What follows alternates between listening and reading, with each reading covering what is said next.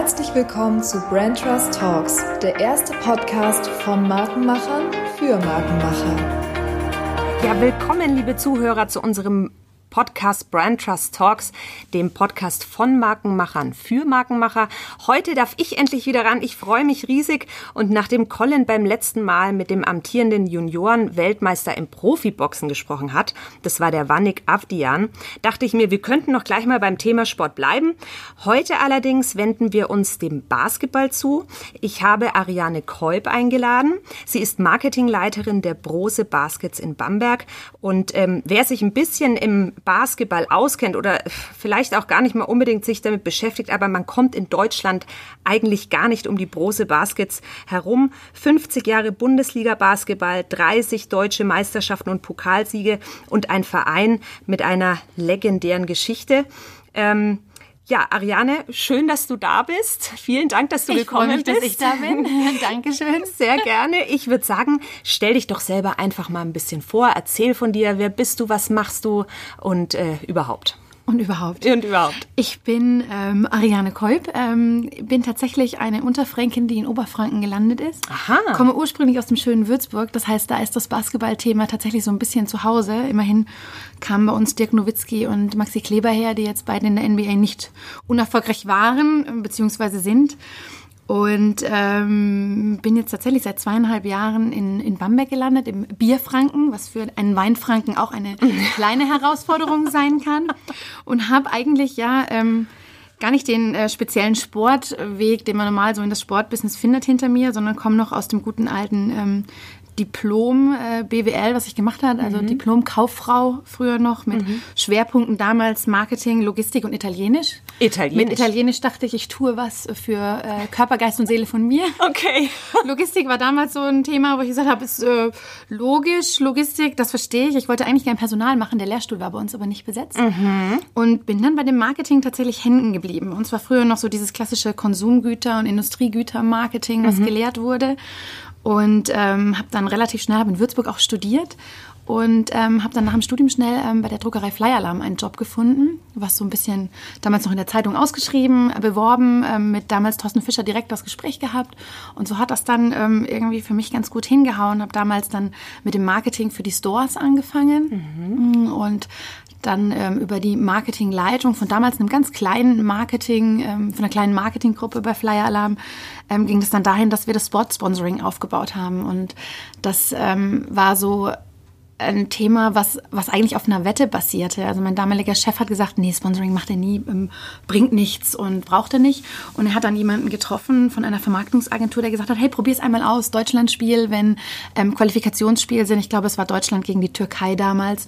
Und an diesem Abend ist unsere Website bald zusammengebrochen, weil es so ähm, wirklich reingeschlagen hat, weil jeder natürlich gucken wollte, wer ist denn dieses Flyer-Alarm, die mhm. da plötzlich auf der Bande sind. Und ähm, dementsprechend hatten wir dann hinten raus natürlich auch ganz viele Anfragen. Wollt ihr nicht da auf die Bande und dort und hier? Und du hattest aber auf einmal ein, ein anderes Standing in dieser Welt. Mhm. Also es war nicht mehr nur die kleine Druckerei, die irgendwo da aus der Provinz ähm, doch irgendwie mal in der Garage angefangen hat, sondern auf einmal warst du da jemand, der ein gewisses Gewicht hatte. Und da hat er dann so ein bisschen, ähm, ja, das geschnuppert, was dieses Sponsoring ihm bringen kann. Und daraufhin haben wir so eine Sponsoring-Abteilung aufgebaut, haben damals mit St. Pauli dann den ersten Vertrag gemacht, mit dem BVB, mit der Deutschen Ruder-Bundesliga, also auch Dinge, die ein bisschen weit ähm, ab waren ähm, von dem normalen Kern eigentlich. Und da kam ich dann eigentlich so das erste Mal mit diesem Sport mhm. ähm, in Kontakt. Und ich behaupte heute immer noch, dass sich das Sportbusiness auch ein Stück weit versaut, weil du wirklich täglich mit Emotionen zu tun hast. Ähm, an manchen Tagen direkter, wenn du ein Spiel hast, an manchen Tagen ähm, nur in Telefonaten oder allein durch dieses ähm, Hauptthema, was du eigentlich immer mit dir trägst. Und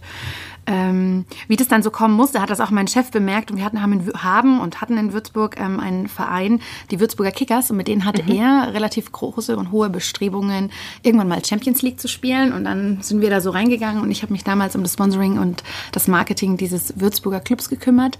Hatten damals ähm, erstmal die Ambition, in die dritte Liga zu kommen, was wir geschafft haben. Dann gab es mal einen Ausflug ein Jahr über die zweite Liga. Und dann bin ich so ein bisschen ausgestiegen. Inzwischen ist der Club gut in der dritten Liga angekommen, mhm. weil er wieder ein Stockwerk tiefer ist. Und man baut, baut, das jetzt aus und hat so eine Basisarbeit.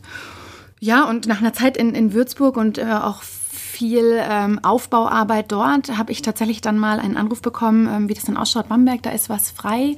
Ging damals um die Betreuung des Business Clubs, also die Betreuung der Business Club äh, äh Kunden, unserer Sponsorpartner ähm, für die so eine Art ähm, Event-Formatreihe aufzubauen, auch um den Business Club zu, ich nenne es mal so viel Good Management mhm. eigentlich für unsere Sponsoren.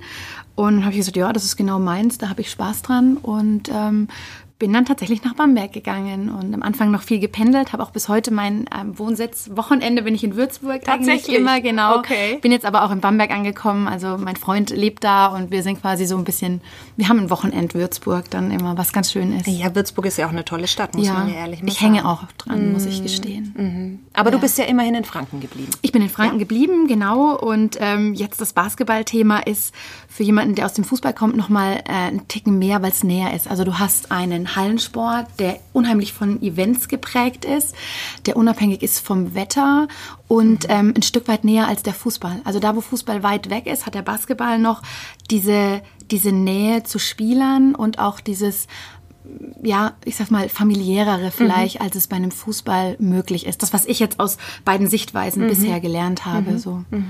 Genau, und ähm, da bin ich jetzt ähm, eben für das Marketing zuständig. Das heißt, bei uns fällt auch Ticketing, Merchandising etc. mit rein. Also nicht nur B2B, sondern auch das B2C-Marketing mhm. und ähm, ja, da arbeiten wir täglich dran, dass das so funktioniert und wir das nach außen tragen können, was wir als Marke darin sehen. Okay. Ähm, was macht denn, also ich finde es ja schon spannend, mal über einen Sportverein, über einen Sportclub in Bezug auf Marke zu sprechen. Mhm. Das, da machen sich jetzt äh, die meisten Fans wahrscheinlich gar keine mhm. Gedanken, aber wir Markenmenschen, und du bist ja nun mal mhm. auch einer, weil du auch aus dem Marketing kommst, die sehen die Sache ein bisschen ähm, ja, ein bisschen genauer nochmal. Was macht denn die Marke Brose Basket so besonders? Mhm. Oder was macht den Verein so besonders mhm. im Vergleich zu anderen Vereinen? Also ich muss als erstes mal sagen, dieses Brose Baskets ist was, was uns tatsächlich ähm, dieses Wort relativ lang verfolgt. Vor drei oder vier Jahren gab es den Relaunch der Marke, dass es jetzt Brose Bamberg heißt, weil man gesagt okay. hat, wenn man Brose Baskets hört und beispielsweise in mhm. wo auch immer, irgendwo Istanbul in der Türkei spielt, dann hast du mit den Brose Baskets nicht die Verbindung, diese räumliche Verbindung, wo kommen wir her. Ja. Und uns war damals wichtig, ähm, dass das Bamberg wahrgenommen wird. Deswegen, ähm, ich war zu dem Zeitpunkt noch nicht da, ähm, wurde das Ganze mal relaunched, sodass äh, in Brose Bamberg umbenannt wurde. Also okay. wir sind überall Brose Bamberg. Trotz allem bekommst du das aus dem Sprachjargon, auch unserer Siehst Fans. du ja bei mir alleine Richtig, schon. Ne? Weil, weil irgendwo ist dieses Basketball drinnen. Und ich kenne es aus mhm. Würzburg, die hatten das ähnlich. Das werden immer die Würzburg Baskets jetzt bleiben, haben aber auch den Namen geändert, aber diesen Sprach, diesen Sprech wirst du nicht rauskriegen, ja. ne? weil ja. du automatisch sagen willst, was tun die auch. Ne? Ja. Das ist ganz witzig. Aber formell müsste ich jetzt sagen, das heißt Brose okay. Bamberg. So. Ich werde es versuchen, mir zu merken für genau. unser Gespräch. Ähm, was ist der Marken oder der was ist was ist was das, macht die Marke besonders? Was, was macht euch besonders? besonders? Macht? Ähm, einfach aus meiner Warte, wenn ich an einem Spieltag in der Arena stehe und wir haben dann so einen Mittelgang nach oben und du siehst vor dir so die Reihen und unten liegt das Feld und es ist so kurz vor dem Einlauf, das ist eigentlich das, was die Marke zum Leben erweckt. Mhm. Also bei uns ist es schon viel dieses dieses Gefühl vor dem Spiel, dieses, dieses Kribbeln irgendwo auch. Und wenn man dann tatsächlich in der Arena ist und ähm, selbst wenn man den Vergleich mit anderen ähm, Spielstätten aus dem Basketball hat, ich kenne tatsächlich nicht jede, aber ich war schon in einigen und es ist eine besondere Stimmung und hat aus dem Grund auch seit Jahren den Namen Freak City. Also mhm. unsere Fans sind speziell und unsere Stimmung in der Halle ist auch es packt dich einfach. Mhm. Es ist so, es infiziert dich ein Stück weit und ähm, ja, wenn du da ein bisschen anfällig dafür bist und mhm. gerade so dieses Sportthema liebst, dann kriegst du auch eine Gänsehaut und sagst, boah, ja, hat mich mitgenommen, total. Wo, wo kommt es her? Warum ist das so? Hm. Also ich könnte mir, also beziehungsweise ich denke, es ist Fakt, dass gerade in Bamberg der Basketball einfach eine unfassbare Historie hingelegt hat. Mhm. Die haben vor Jahren dort angefangen, ähm, in der ähm, in der Halle von den Amerikanern da das Basketballthema aufzubauen. Das hat natürlich diesen Einfluss, diesen Amerika amerikanischen noch, aber es sind tatsächlich Geschichten und wie gesagt, ich, ich bin nicht verwurzelt in Bamberg, aber du kriegst es dann natürlich von dem einen oder anderen Fan mit, der dann erzählt, ja, damals sind wir tatsächlich durch die Toilettenfenster eingestiegen von den ähm, Toilettenräumen und dann durch die Umkleidekabine der Spieler, hast nochmal vielleicht äh, dem einen oder anderen Wahnsinn. ein gutes Spiel gewünscht und bist dann in die Halle rein, weil die auch ausverkauft waren. Da kam keiner mehr rein. Und dieses Thema hat sich schon auch ein Stück weit immer mehr so getragen, weil du warst irgendwie dieses kleine gallische Dorf da in Oberfranken, was man schon kennt, aber wo viele mit Sicherheit noch nicht waren. Und die legen da jetzt gerade in den letzten zehn Jahren einfach so einen Erfolg hin, dass man sich da schon, ja, ein bisschen darüber auch identifiziert hat. Also mhm. man sagt immer in Bamberg, du hast, ähm, du hast das gute Bier, du hast die Bamberger Symphonika und du hast den Bamberger Basketball. Ne? Mhm. Das sind so diese Themen, mhm. die, die da sind. Und ich glaube, das macht's auch in den, in den, ja, ich sage ganz bewusst, in den Herzen der Bamberger zu was Besonderem, weil es ein Teil dieser Identität auch ist, ja. ähm, was über lange Jahre gewachsen ist und mit dem Erfolg natürlich auch, dass der Erfolg des Einzelnen irgendwie mhm. war, des einzelnen Fans. Ich war da auch dabei. Wir hatten jetzt ähm, vielleicht so kleine Klammer auf, am Samstag einen ähm, My Part of History Tag und wir haben tatsächlich alte Spieler von früher geholt. Also da waren Casey Jacobson da, da waren Anton Gavel da und es ging noch viel weiter. Der älteste Spieler auf dem Court war über 70 Jahre alt. Ach nein. Und wir haben die tatsächlich mit einem Team, Nationalteam, international gegeneinander spielen lassen. Mega. Hauptsache, die waren mal wieder da und man hat so diese Vergangenheit und nicht nur die Spieler, wenn du die angeschaut hast aus dem Feld, ich möchte fast wirklich darauf wetten, dass dieser ähm, über 70-Jährige gar nicht mehr damit gerechnet hat, dass er überhaupt nochmal in der Arena auf dem, auf dem Parkett steht. Und der hatte so Spaß, auch wenn er wirklich gerannt ist und der Korb dann vorne schon erledigt war. Aber er hatte, das war so diese unfassbare Freude. Ja, ja. Und auch wenn ich eben in diesen Jahren, in denen dieser immense Aufschwung kam, nicht dabei war, du hast bei den Fans in die Gesichter geguckt und du hast wirklich ähm, fast schon Tränen in den Augen gesehen und ähm, das packt dich dann halt. Also wie viel Emotion mhm. du irgendwo ähm, rüberbringen kannst und das war, also jetzt auch wie am Samstag wieder, das, das ist was, wenn du ein Mensch bist, der Gefühle hat, dann, mhm. dann zieht dich das mhm. einfach. Ne? Ja. Und das war wirklich schön zu sehen. Wahnsinn. Ja, oder gerade vielleicht auch Menschen, die sonst vielleicht nicht ganz so viel Gefühl zeigen können, wie auch Richtig. immer. Und wenn du, so wie du es, ich war leider noch nicht dort. Äh, da müssen wir Freak City. Definitiv werden wir. Ähm, aber wenn du dann da auch reingehst und du wirst so mitgerissen. Also ich mhm. habe ja selber, ich habe es ja, wir haben im Vorfeld ja auch mal telefoniert ja, und ne, ja. ein bisschen äh, in Infos ausgetauscht. Und da habe ich dir erzählt, ich bin ja eigentlich eine Handballerin. Also ich mhm. komme aus dem Handball. Aber auch da ist es so, dass man den, den, den Zuschauern und den Fans näher ist, weil ja. du auch einfach ne, dieses Hallending und das ist einfach nochmal, wie du sagst, auch anders. tatsächlich anders als genau. jetzt irgendwie beim Fußball oder so. Ja. Es ist so intensiv und da kann ich mir es sehr gut vorstellen. Ja. Ja, und es ist so, die Spieler laufen am Ende nochmal quasi um den, um den Court rum und mhm. klatschen überall ab. Also du hast auch immer wieder diese, diesen direkten Kontakt. Mhm. Beim Fußball ist es, glaube ich, bedingt. Je nach Stadion ist es überhaupt möglich. Hast du so eine Laufbahn noch außenrum? Ist das, also ich glaube, es ist einfach, der, der Sport ist natürlich auch anders in der Gesellschaft schon angekommen. Mhm. Es ist immer noch Sportart Nummer eins, der Fußball. Ähm, und vielleicht deswegen die Stars, sage ich mal, vielleicht auch noch anders abgeschirmt. Mhm. Aber da sind ähm, jetzt gerade auch was Bamberg angeht, die Spieler schon sehr nah an den, an den Fans dran, auch an den Sponsoren. Also der Sponsor XY, wenn sagt, ich habe eine Hausmesse und ich bin Spielerpate von dem und dem, kann der mal vorbeikommen, dann ähm, macht er das auch. Mhm. Und manchmal, also auch so in den letzten Jahren, sind auch Freundschaften entstanden, wo heute der Sponsor noch Kontakt hat, obwohl dieser Spieler zu einem ganz anderen Verein gewechselt ist. Aber die haben Toll. heute noch Kontakt. Jetzt nicht ähm, freundschaftlich, mhm. aber er fährt dann trotzdem der Sponsor dorthin und ähm, Super. Äh, besucht diesen Spieler nochmal. Ja, und das ja. ist was Schönes mhm. eigentlich auch. Mhm. Ähm, jetzt haben wir ja immer mal wieder schon das Thema Fans angeschnitten. Mhm. Und wenn man jetzt über eine Marke im, im Sportclub, Sportvereinbereich denkt, dann kommt auch ziemlich schnell das Thema Fans auch auf. Mhm. Ähm, was oder welche Rolle spielen denn die Fans in eurer Markenbildung? Welche Rolle spielen die Fans bei euch? Ähm ich würde sagen, eine große, weil aus mehreren Sichtweisen. Auf der einen Seite ist es ja dieses, eine Marke muss ihre Kunden zu Fans machen. Die mhm. haben wir jetzt schon. Aber ein Fan ist automatisch gefühlt noch näher dran und hat natürlich ein gewisses Bedürfnis, dann auch Dinge zu erfahren, zu hinterfragen. Ähm, Gerade bei uns, also wir sind vorm Spiel, bin ich immer mal mit den Fans im Austausch. Unser Geschäftsführer tauscht sich aus.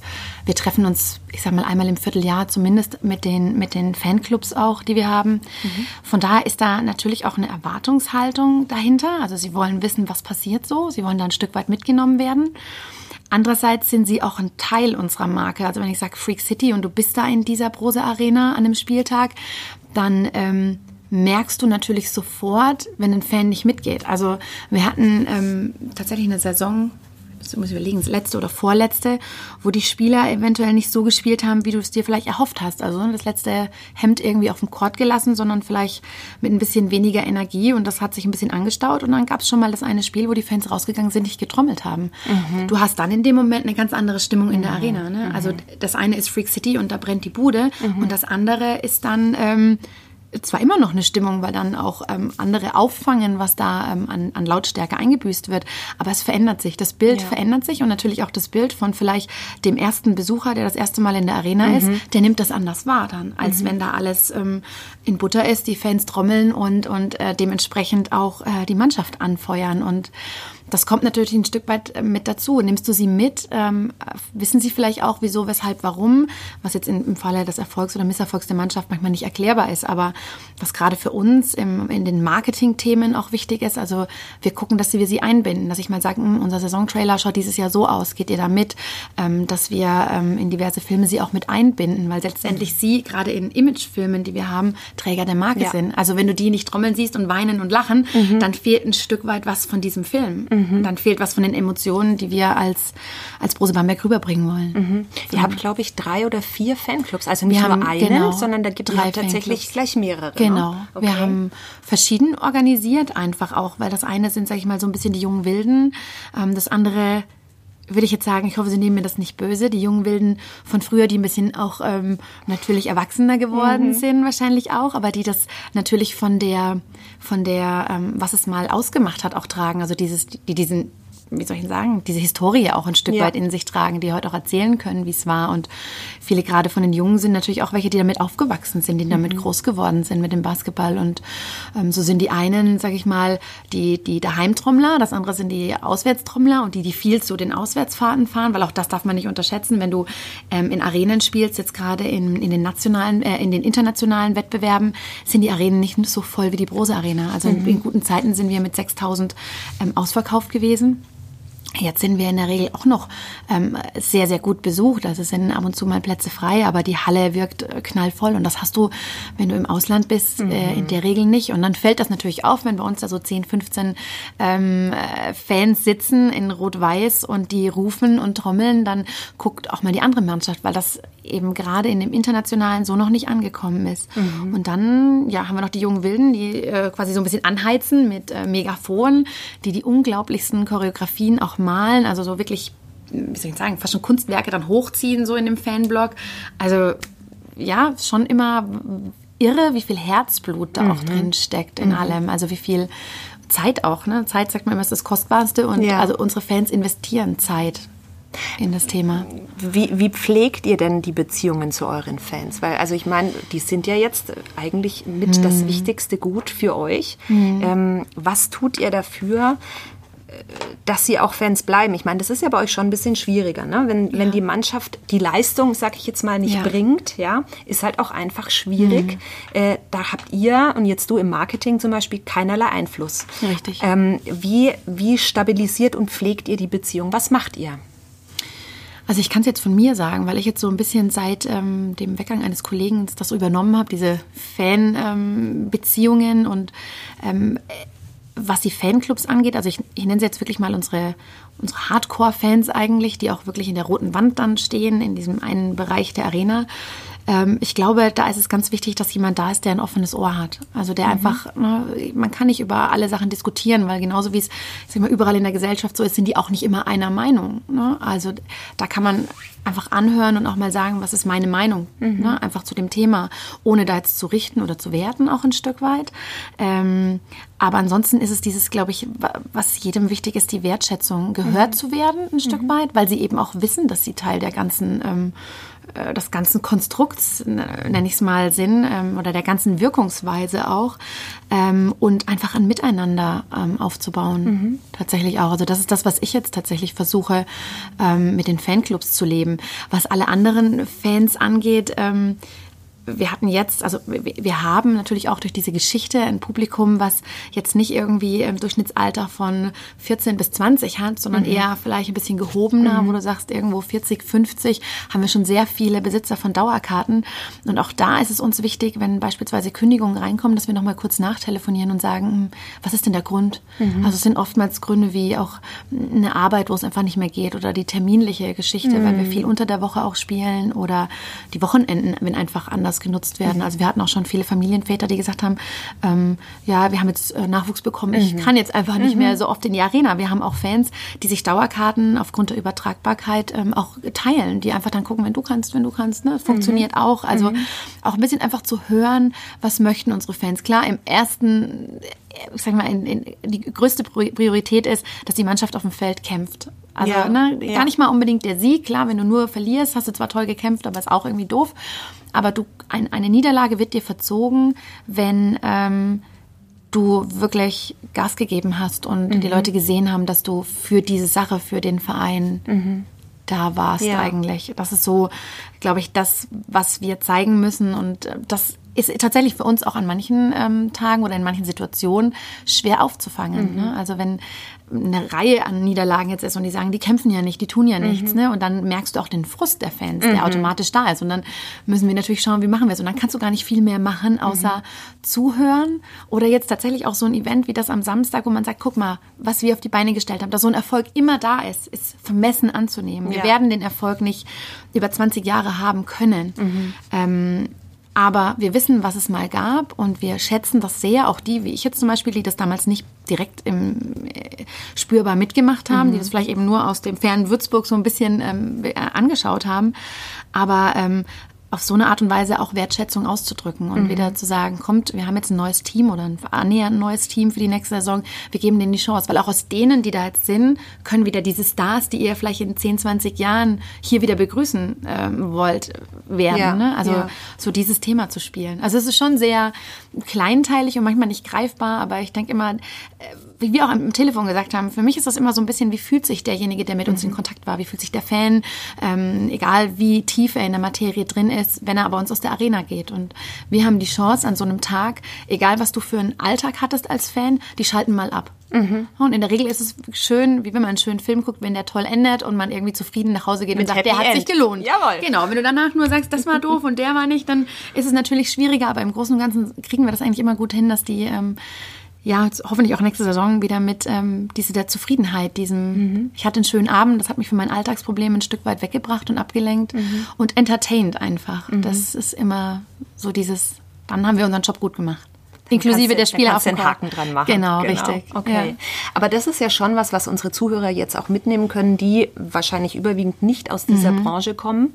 Ähm, wenn man über Fans spricht, dass man sie tatsächlich in ihrem Tun, in ihren, auch wie du sagst, Marketingaktivitäten oder Konzeptionen vielleicht auch wirklich mit einbindet. Mhm. Ja? Äh, und auch das Stichwort Wertschätzung, was du, also mhm. also auch mal zuhören, was die zu sagen haben, weil sie einfach trotzdem der Träger der Marke sind. Ne? Ja. Und das ist natürlich in ja. eurem Fall Fall ganz extrem. Ich habe mir auch äh, aufgeschrieben, ich fand die Geschichte so toll, deswegen musst du sie bitte nochmal erzählen, die Nummer mit dem Parkett. Die Nummer mit dem Parkett, ja.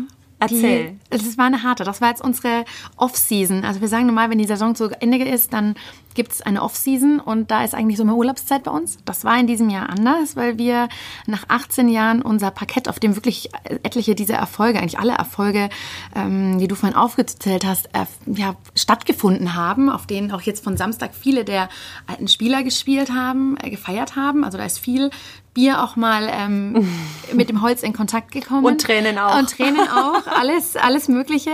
Und ähm, dieses Parkett war tatsächlich ähm, ähm, abgespielt, ein Stück weit, und musste erneuert werden nach 18 Jahren. Und wir haben gesagt, mit 18 Jahren darf es dann aus der Brose Arena ausziehen. Und dann kam tatsächlich Arne Dirks, unser Geschäftsführer, und sagte so, Mensch, ähm, habt ihr mal dran gedacht, ähm, das Parkett könnte man doch irgendwie, ne, das ist doch zu schade, das einfach in die Tonne zu werfen. Dann haben wir hin und her überlegt. Aus dem Fußball kennt man das ähm, Rasenstücke ja teilweise in dem heimischen Rasen dann einen Ehrenplatz irgendwie mhm. bekommen. Und haben auch gesagt, gut, was machen wir mit Parkett? Ähm, normalerweise wird das ganz ähm, rabiat, muss man sagen, rausgefräst. Da geht dann ein paar Mal einer drüber und dann kommt es raus in den Container. Dann haben wir gesagt, ja, wenn du da kleine Stückchen machst, wie viele Stückchen hättest du dann? Dann hatten wir unendlich viele Stücke in Rastern, wenn wir das aufgeteilt haben. Haben wir gesagt, was machen wir mit denen? So viele kriegst du ja irgendwie auch nicht an Mann. Und was hast du dann, wenn du so ein Stück irgendwie mhm. in deinem Wohnzimmer stehen hast? Ne? Und dann haben wir auch tatsächlich mit ähm, so ein paar tatsächlich Fans aus den Fanclubs haben wir uns unterhalten und ähm, auch mit so Sponsoren, die jetzt nicht nur wegen des Sponsorings bei uns sind, sondern wirklich auch zu Fans geworden sind, ähm, kurz gesprochen haben sie gesagt, ja, es wäre halt schön, wenn ich davon noch was hätte, wenn das noch einen zweiten Nutzen hätte. Und so ist dann das Thema entstanden, dass das Parkett abgecycelt wurde. Wir haben dann mit einem örtlichen Schreiner in Bamberg gesprochen, haben gesagt, was können wir daraus machen und haben jetzt ähm, so eine kleine Produktpalette, so ein kleines Möbel ähm, äh, äh, aufgemacht und haben da ähm, Wohnzimmertische, Schreibtische, ähm, äh, Esstische, Bieröffner für die Wand, also so ein kleines Stück Holz mit so einem Bieröffner dran, haben Uhren äh, mhm. mit äh, dabei und ein, ein Spielbrett, das schaut so ein bisschen aus wie Mensch, ärger dich nicht, ähm, so ein bisschen Freak, ärgere dich nicht, dass, dass man einfach was hat davon, ja. von diesem Parkettstück, dass man das in seinen Alltag integrieren kann irgendwo und ähm, haben damals, ähm, was heißt damals, also jetzt zwei Monate, drei Monate her, eine Kickstarter-Kampagne ins Leben gerufen, weil das ja so ein bisschen dieses auch Innovative ist. Wenn man was irgendwie anteasern will, dann macht man das über Kickstarter und hatten ähm, innerhalb von einem Abend, also ich glaube von 17.15 Uhr, als wir da live gegangen sind, bis nachts um 0 Uhr dann die, die magische Grenze, dass das Projekt fliegt, dann auch geknackt. Und ähm, das sind halt die Fans, ne, die dann wirklich schon gefragt haben, wann geht's online, wann geht's online und du hast dann so richtig so bam, bam, bam, bam die Bestellungen gesehen und es war Mega. Es war irre. Also wir saßen dann alle so davor und selbst, also bei mir die Familienmitglieder so, oh, guck, ne, haben wir ständig flogen irgendwie Screenshots hin ja. und her von dem aktuellen Stand und ähm, ja, jetzt haben wir halt im, in den letzten Wochen angefangen, also auch wirklich mit ganz viel Handarbeit von Kollegen. Also der eine ist bei uns, ähm, der da wirklich sich reingehängt hat ähm, für die Grafiken. Also ist eigentlich unser Designer, der alles, was so nach außen geht und äh, was in digitalen Medien an, an Visuals benötigt wird, der war in der Arena gestanden tagelang und hat Parkett daraus gefräst. Also der kam manchmal an, hat gesagt, die eine Kollegin sagte gestern, ich habe immer gedacht, du kommst irgendwie aus irgendeiner Schlacht nach Hause, so wie du dann im Büro, so aber, aber, du hast auf einmal einen anderen Blick wieder auf auch deine Arbeit, ja. ne? Und ähm, das hat viel Kraft gekostet, viel Energie, aber es ähm, war jetzt auch, wir haben jetzt Teile eben am Samstag dann den Leuten, die das gekauft hatten, auch in die Hand gedrückt. So hatten sie die Möglichkeit, auf ihre Uhren beispielsweise die Unterschriften der All-Stars noch zu bekommen.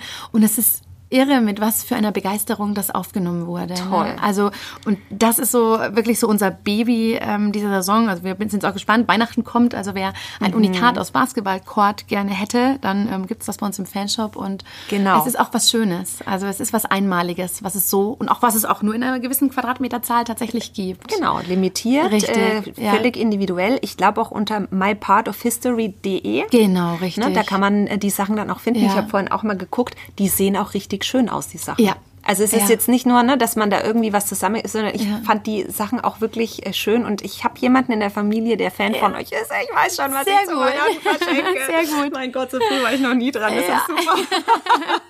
das stimmt und es war auch tatsächlich, also wir haben mal geguckt, es war nicht nur, dass du sagst, es waren jetzt die Bamberger Freaks, sondern wir haben auch ähm, Bestellungen, die einfach von weiter weg waren. Mhm. Wir haben mhm. sogar einen ähm, Schiedsrichter der BBL, der sich Sachen gekauft hat. Mhm, mhm. Wir haben auch einen Spieler von einer anderen Mannschaft, was nicht Bamberg war, der auch nie in Bamberg Ach, gespielt Quatsch. hat. Der hat sich auch was gekauft. Er hat zwar mal auf dem Spielfeld gespielt, ja. ähm, aber ich glaube nicht gewonnen. Ähm, aber ähm, das ist dann irgendwie auch witzig. Das ist so, ne, das irgendwie. sagt aber auch schon viel aus genau. darüber, welches Gefühl und was da wirklich ja. bei euch in der Halle dann auch ja. tatsächlich los ist. Ja, und es sagt für mich vor allem viel, es geht nur zusammen. Also so ein mhm. Projekt funktioniert nur, mhm. der eine hat die Idee, aber dann redest du mal miteinander, dann entwickelt sich sowas auch weiter. Also dieses Projekt hat sich in der Zeit, in der es gelaufen ist, eigentlich alle drei Tage hat es nochmal eine andere Facette bekommen. Dadurch war es unfassbar schwer planbar tatsächlich mhm. auch dieses, wie viel ähm, Ressourcen von was brauche ich denn jetzt wofür? Und da hat dann wirklich auch vom, vom, vom, vom Vollzeitmitarbeiter über den Praktikanten bis hin zum FSJler jeder mit angepackt, weil es nicht anders möglich mhm. wäre. Jetzt letzte Woche haben wir Lagerfläche gesucht,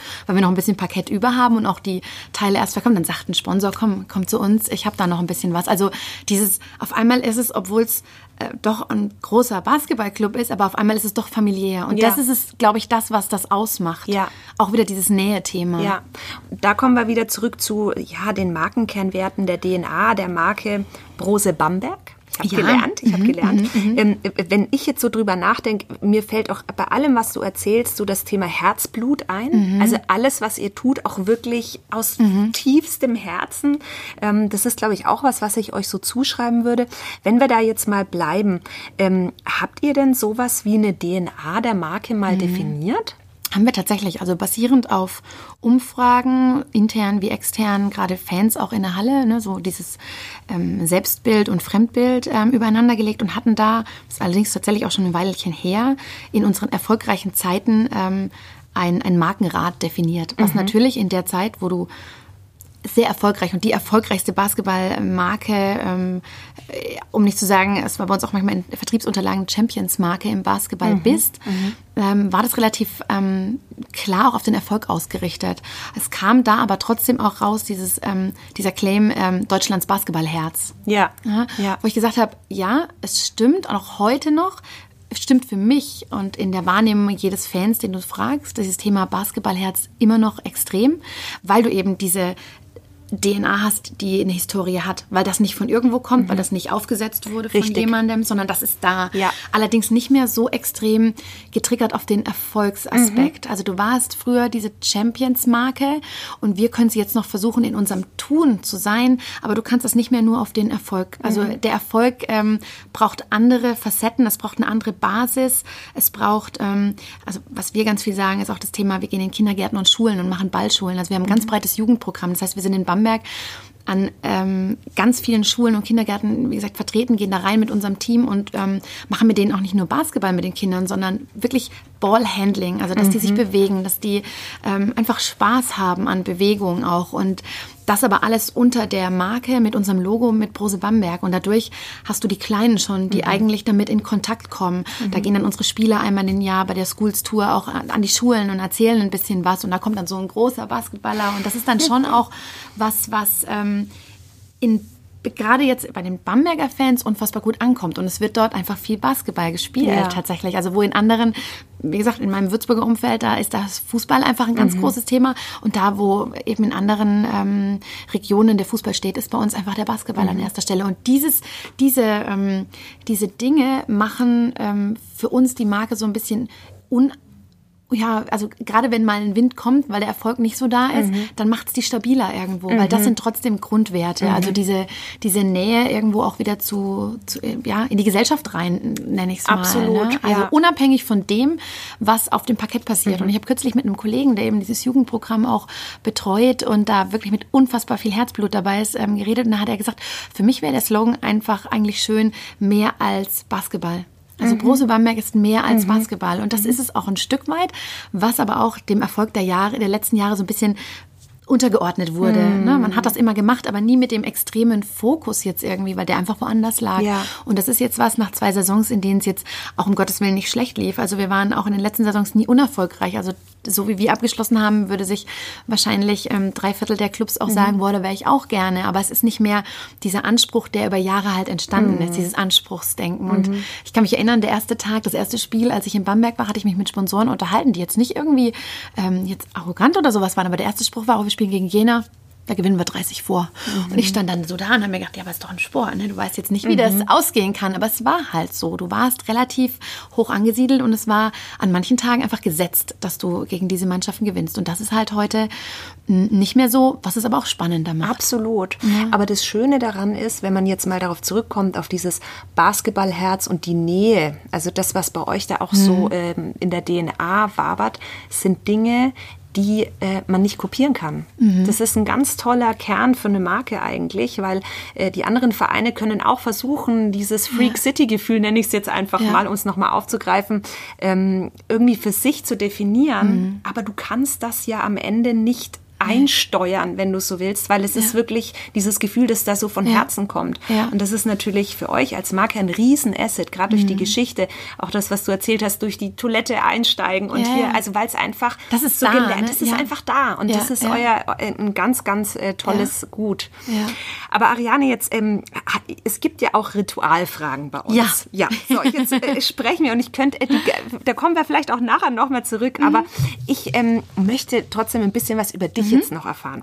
Wir haben hier ein paar Ritualfragen. Zum Beispiel, so wie mit einem Wort vielleicht Brose Bamberg ähm, ähm, Basketballherz, oder weiß ich jetzt nicht, ja. Aber wie würdest du dich denn mit einem Wort beschreiben? Also es ist nicht so, dass ich über diese Frage nicht schon ein bisschen nachgedacht hätte. Und ähm, im ersten Moment denkst du dir so, boah, ein Wort, ne? Und das muss dann irgendwie so alles, ähm, jeden Schwierig. Punkt. Und dann saß ich ähm, gestern mit ähm, äh, eben daheim mit meinem Freund und habe auch gesagt, komm, sag mal, sag du mal was. Und da kommen dann so ein paar Sachen, sagst du, ja, aber dann sagt er auch, nee, aber das eigentlich, das wäre dann das nicht. Und dann ha habe ich irgendwie gesagt, irgendwann kam mir so dieses Wort lebendig in den Kopf, weil es für mich tatsächlich mehrere Bereiche auch abdeckt. Also auf der einen Seite le lebendig, da steckt so dieses Leben drin, Leben mit Höhen und Tiefen, hell, dunkel, was alles irgendwie dazugehört. Da gehört aber auch dieses ähm, Fühlen, sich lebendig fühlen. Ne? Und das ist auch das, was es für mich so ausmacht, oft dieses, es, es, es, es muss leben, egal ob auf der Arbeit, egal ob im privaten Bereich, da muss Leben in der Bude sein. Und ich habe letztens so gelacht, weil ich mich auch mit einem Sponsor-Ehepaar unterhalten habe, bei denen waren wir zu Besuch und dann habe ich auch gesagt, Mensch, weil die schon ein bisschen älter sind, wie lange sie denn verheiratet sind. Und dann hat sie gesagt, also ich weiß nicht, es waren weit über 50 Jahre auch. Und dann sagt sie so, ja, aber ich habe meinem Mann gesagt, als wir geheiratet haben, nur dass du es weißt, ich verlasse dich, wenn es langweilig wird. Und das hat er gehalten. Es war nie langweilig bei uns. toll. Und das habe ich gesagt, das ist, glaube ich, das, was so ein, was so ein, was so ein Thema ist, was ich auch in mir habe. Es muss immer eine, eine Herausforderung oder es muss nicht eine Herausforderung sein, aber es muss sich was bewegen. So dieses, ähm, was mich jetzt auch an dem Sport so begeistert. Also ich denke, so ein, jeden Tag das Gleiche, das würde mich nicht mehr ausmachen. Da würde ich dann, glaube ich, auch relativ schnell sagen, okay, bin ich nicht mehr, ich, ich gehe. Und das ist, ähm, ja, es ist immer irgendwas, es muss nicht, das heißt nicht, dass es immer laut sein muss. Also ich glaube, Stille ist auch was anderes als Stillstand, was für mich das Gegenteil von lebendig wäre. Aber Ja. Stille gehört zu lebendig auch dazu, ne? Ruhe und, und beides. Aber doch, für mich wäre es Hashtag lebendig wahrscheinlich, würde ich schreiben. Also so wie in der kurzen Zeit, in der ich dich jetzt äh, kennengelernt habe, und ich glaube, mein Team kann das äh, bestätigen, die jetzt auch hier mit im Raum sitzen, ähm, du wirkst auch tatsächlich so. Also und ich glaube, die Zuhörer, die spüren das alleine schon, es, es flutscht so durchs Mikrofon jetzt zu unseren Zuhörern. Also ähm, das kann ich definitiv Sehr gut, dann aus der lag ich nicht so Ferne. falsch. Genau, genau. Also ich glaube nicht, dass du da falsch liegst. Ähm, was hat denn deine Leidenschaft für das Thema Marke ähm, geweckt? Was, wie bist du überhaupt zu dem Thema Marke gekommen? Weil es hätte ja auch sein können, dass du, keine Ahnung, ähm, beim Thema reines Sponsoring landest, wobei das natürlich auch mit Marke in Verbindung steckt. Aber, aber wie bist du zu dem Thema Marke vielleicht in jüngeren Jahren auch schon gekommen? Ich habe tatsächlich jetzt nichts, wo ich jetzt sage, das war der konkrete Auslöser, sondern das war natürlich ein Marketingstudium, wo ich gesagt habe, da wollte ich, da wollte ich tatsächlich auch hin. Das war so, ohne getriggert zu sein jetzt von irgendeinem, von irgendeinem speziellen Thema und hat sich dann aber entwickelt, wenn du siehst, was, was Marken teilweise auch, ähm, ja, bewegen können, vielleicht ein Stück weit. Ähm, beziehungsweise aus was alles eine Marke werden kann. Und äh, für mich ist immer so dieses tatsächlich, wie, wie fühlt man sich, wenn?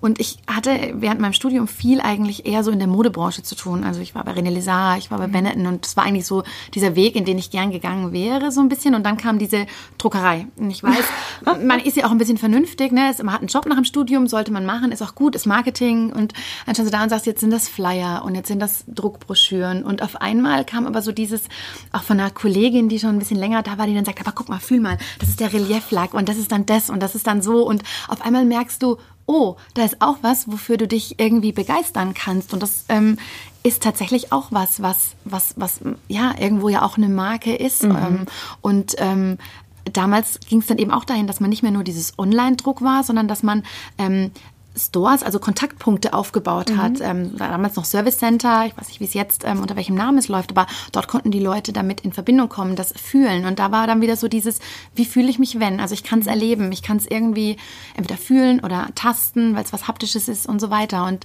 da entwickelst du dann, glaube ich, für dich so eine Art, was ist für mich eigentlich Marke? Und daraus kommt dann diese, Be also diese Begeisterung, die ich Ja. jetzt irgendwie so auch, auch fühle. Oder auch, ich weiß nicht, du hast in der ersten Folge, die ihr aufgenommen habt, was von äh, Rituals erzählt. Mhm, ne? Also so dieses, ähm, wenn man auch weiß, was dahinter steckt, was, Mhm. was man dann für eine, für eine Denke auch zu dem Thema Marke hat, ne? wo man auf einmal sagt, Wahnsinn, wie sich das alles so erschließt, ne? wenn man mal dann darüber nachdenkt und Ja. das dann rund wird. Und deswegen, es gab keine Initialzündung, sondern es war einfach so dieses, was, was passiert draus, was, was nimmt der Einzelne damit auch wahr und ähm, was, ja, dieses, dieses Konstrukt, was so lebt Mhm, eigentlich irgendwie. Und was ist dann so deine Lieblingsmarke? Hast du eine Lieblingsmarke? Mm. ist immer eine schwierige Frage, ne? finde ich jetzt. Ich fand die immer ganz Ja, ja, ich finde die auch tatsächlich äh, schwierig. Ich bin gerade hier, wie ich zu euch gelaufen bin, bin ich vorbeigelaufen an ähm, Stefanell und dann kommt so ein Laschladen und der riecht immer so lecker. Und das sind schon Marken, die man auch mag. Aber ich war tatsächlich vor kurzer Zeit und da ist sowas so ein, so ein Trigger von mir aus der Jugend wieder irgendwie geweckt worden, auf eine Hochzeit in Heidelberg eingeladen und lief da durch diese, durch die Altstadt durch und auf einmal war neben mir ein Lami-Laden von diesem Lami-Füller. Ach, die Füller. Genau. Oh ja. Und dann habe ich so hier meinen Hund dabei gehabt, meinen Freund dabei gehabt, gesagt, da muss ich rein.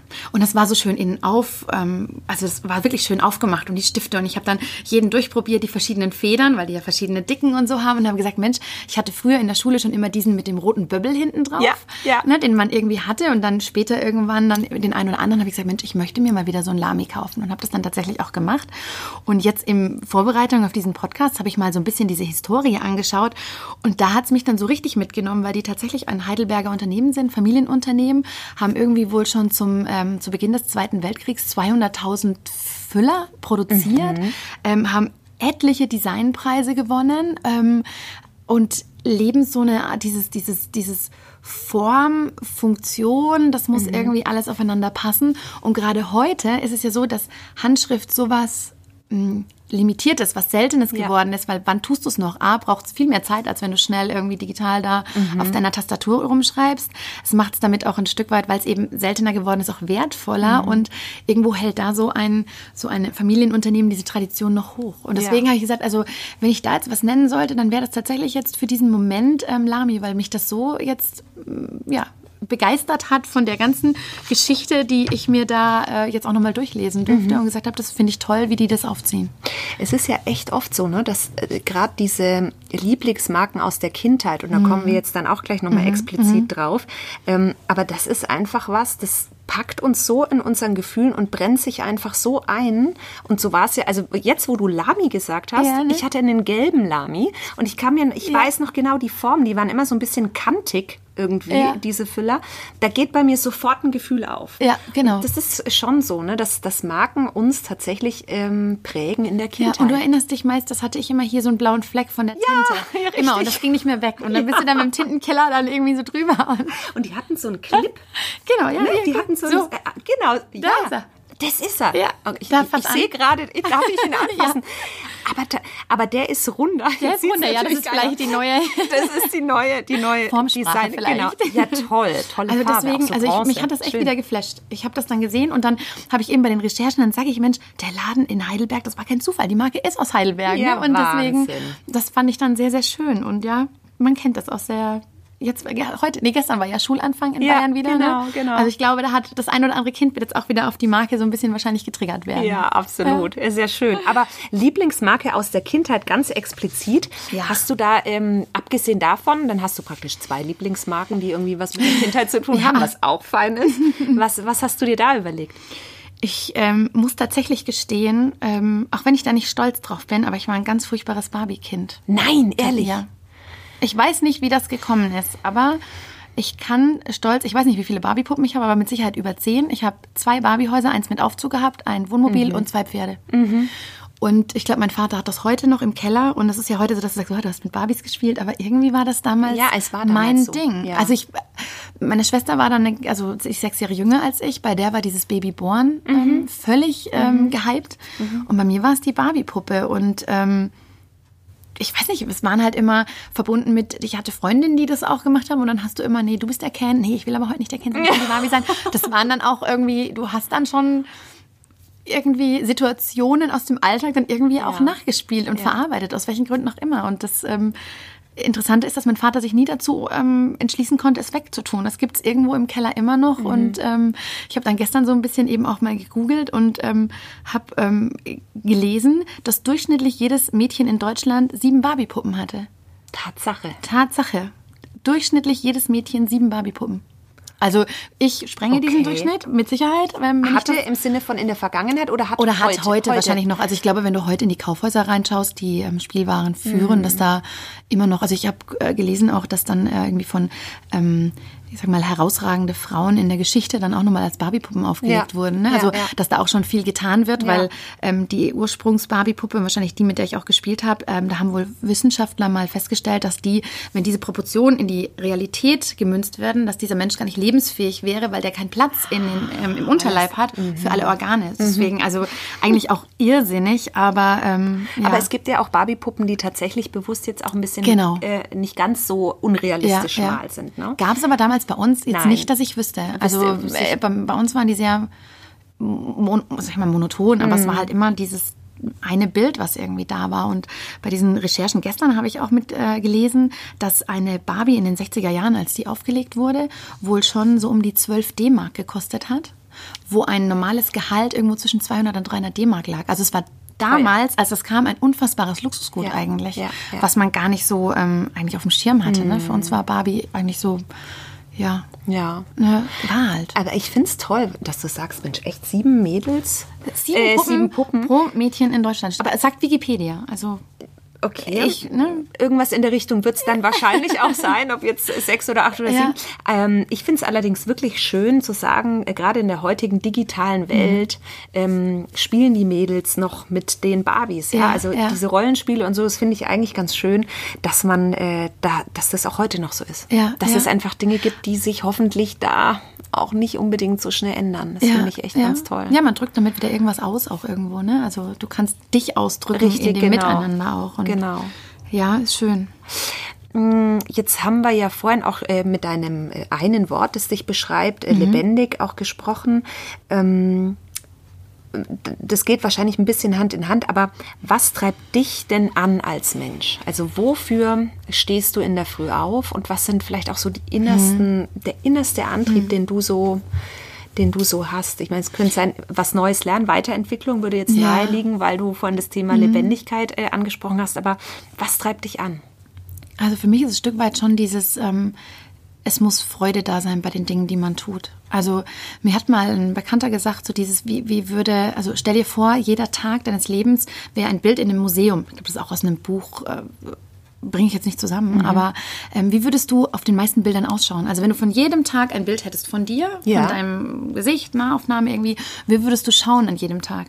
Jetzt gehen wir davon aus, dass das Bild am Abend gemacht wird, wenn der Tag gelaufen war äh, oder gelaufen ist. Ähm, und habe ich gesagt, ja, es muss dir schon Freude bereiten, was du tust. Und wenn das nicht mehr der Fall ist, dann wirst du auch keinen Antrieb in den Dingen mehr haben. Ja. Und ich glaube, das macht's aus. Und das war auch bei mir immer so dieses, wenn ich mich verändert habe, dann war das ein Stück weit ähm, beruflich, genauso wie privat, immer so dieses, da war nichts mehr. Da war irgendwie so dieses Feuer nicht mehr da und hast vielleicht noch versucht, das irgendwie wieder zu entfachen. Aber wenn du mal da angekommen bist, dass das nicht mehr ähm, brennt, dass du dieses Freudenfeuer, blöd Ja, gesagt, ne, ja. bildlich vielleicht nicht mehr herholen kannst, dann ähm, hast du keinen ja, keine Substanz mehr und kein Antrieb mehr. Deswegen für mich ist es tatsächlich so die Freude an dem, was ich tue.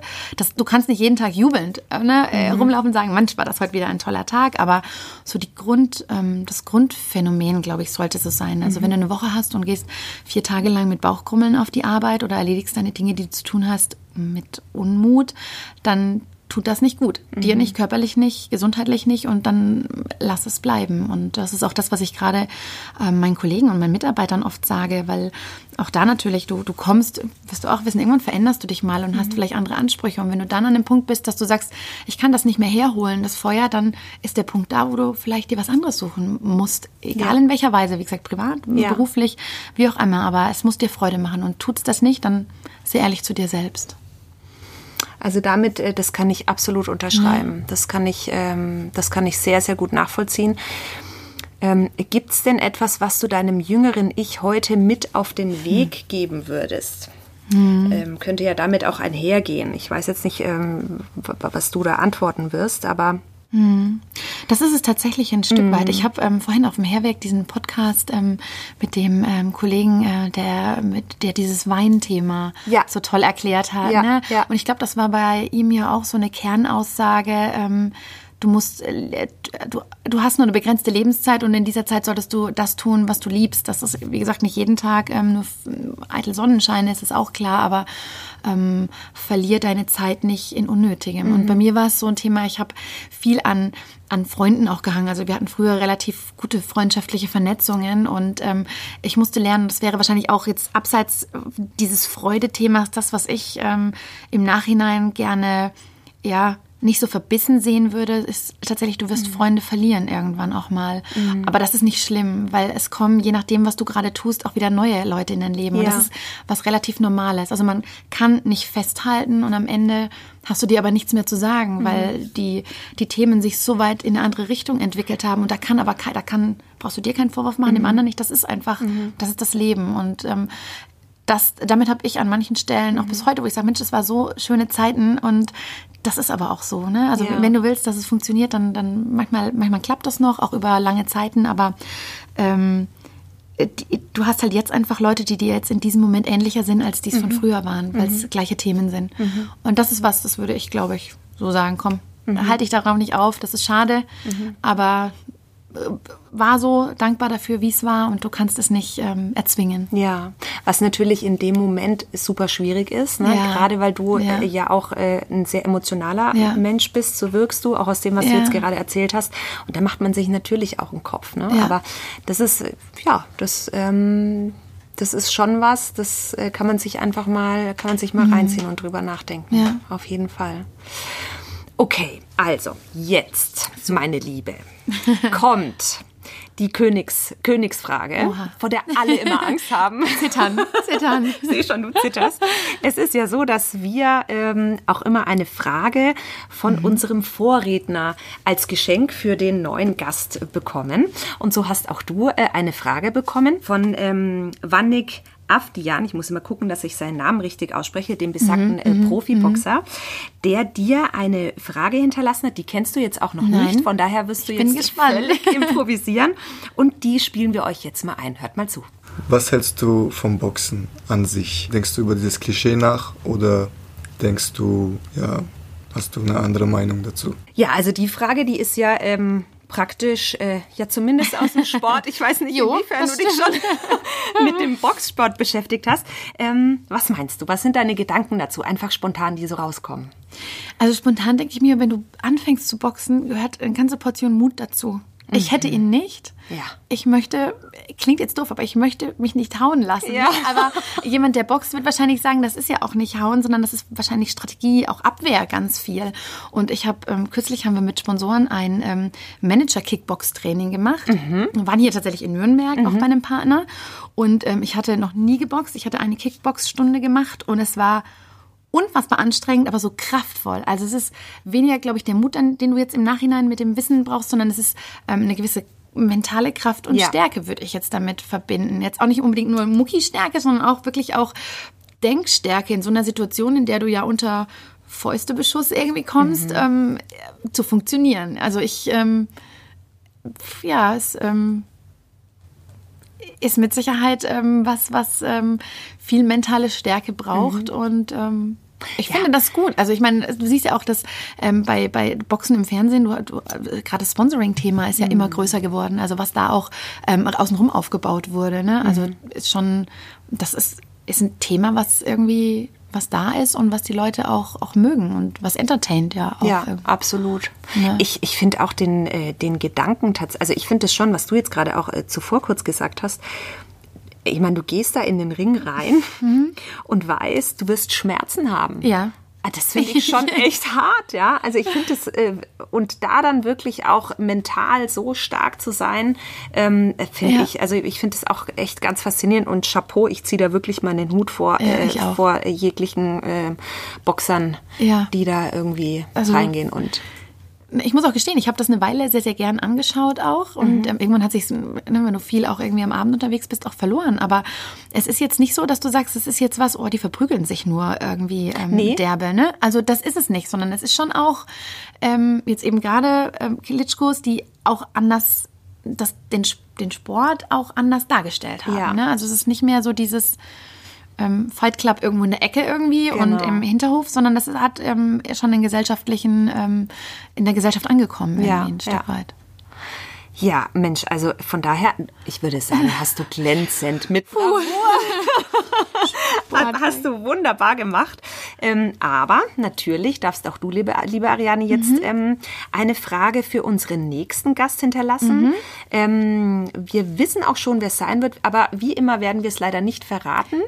Ich lasse mich überraschen. Richtig, genau, wenn du dann auch wieder zuhörst.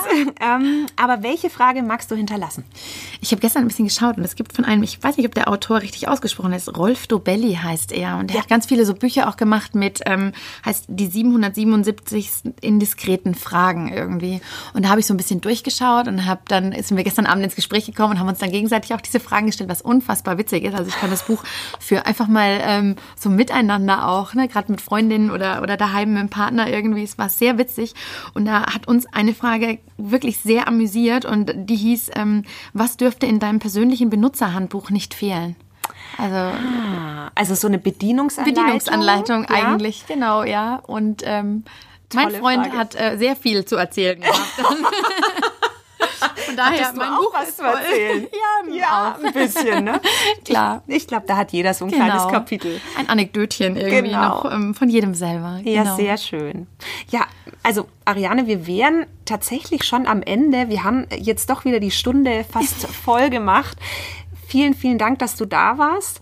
Ich wünsche euch und natürlich Brose Bamberg äh, weiterhin ganz viel Erfolg mit vielen treuen Fans, die ähm, ja die Marke auch wirklich, wie wir vorhin gehört haben, auch prägen und äh, mit denen ihr auch ganz eng zusammenarbeitet. Ich denke, da können einige Marken aus anderen Branchen vielleicht sich auch mal überlegen, wie können wir noch enger mit unseren Fans zusammenarbeiten, wie können wir d- Feedback einholen, Dinge anders machen und wirklich einfach näher am Fan sein. Ich glaube, das ist so eine Kernbotschaft, die du da ähm, ganz stark ausgesendet hast und damit ähm, kann jeder, der jetzt gerade im Auto sitzt, vorm Einschlafen oder ähm, beim Laufen, darüber nachdenken, wie man diese Aufgabe bei sich im Unternehmen auch tatsächlich lösen Genau. kann. Ich sag auch danke und wie gesagt, die Einladung nach Freak City ähm, Yeah. Acker äh, Bamberg steht und ich würde mich freuen, wenn wir da nochmal gemeinsam das Markenerlebnis dementsprechend Mega. nachholen können. Ich freue mich riesig. Vielen, vielen Dank, Ariane. Danke fürs Dasein. Danke. Tschüss, ihr Lieben. Bis zum nächsten Mal.